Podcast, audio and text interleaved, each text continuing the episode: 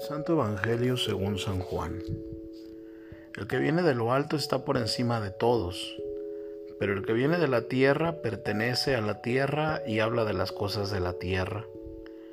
El que viene del cielo está por encima de todos, da testimonio de lo que ha visto y oído, pero nadie acepta su testimonio. El que acepta su testimonio certifica que Dios es veraz. Aquel a quien Dios envió a hablar las palabras de Dios, porque Dios le ha concedido sin medida su espíritu. El Padre ama a su Hijo y todo lo ha puesto en sus manos. El que cree en el Hijo tiene vida eterna, pero el que es rebelde al Hijo no verá la vida, porque la cólera divina perdura en contra de él. Palabra del Señor. Hoy el Evangelio nos invita a dejar de ser terrenales, a dejar de ser hombres que solo hablan de las cosas mundanas, para hablar y movernos como el que viene de arriba, que es Jesús. En este texto vemos una vez más que en la radicalidad evangélica no hay término medio. Es necesario que en todo momento y circunstancia nos esforcemos por tener el pensamiento de Dios ambicionemos tener los mismos sentimientos de Cristo y aspiremos a mirar a los hombres y las circunstancias con la misma mirada del Verbo hecho hombre.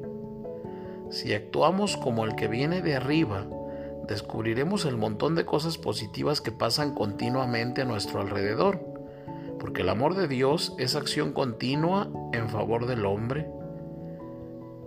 Si venimos de lo alto, amaremos a todo el mundo sin excepción siendo nuestra vida una tarjeta de invitación para hacer lo mismo.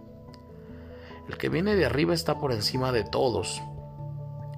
Por esto puede servir a cada hombre y a cada mujer justo en aquello que necesiten.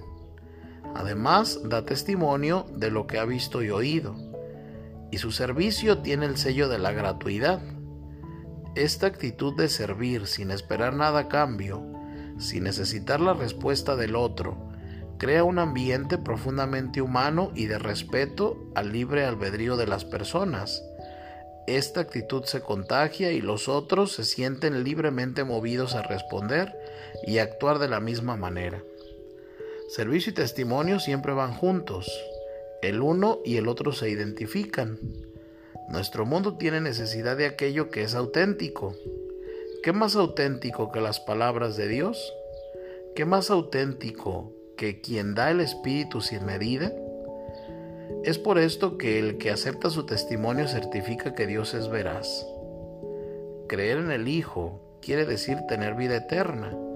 Significa que el día del juicio no pesa encima del creyente porque ya ha sido juzgado y con un juicio favorable. En cambio, el que rehúsa creer en el Hijo no verá la vida, sino que la cólera de Dios permanece sobre él, mientras él no crea.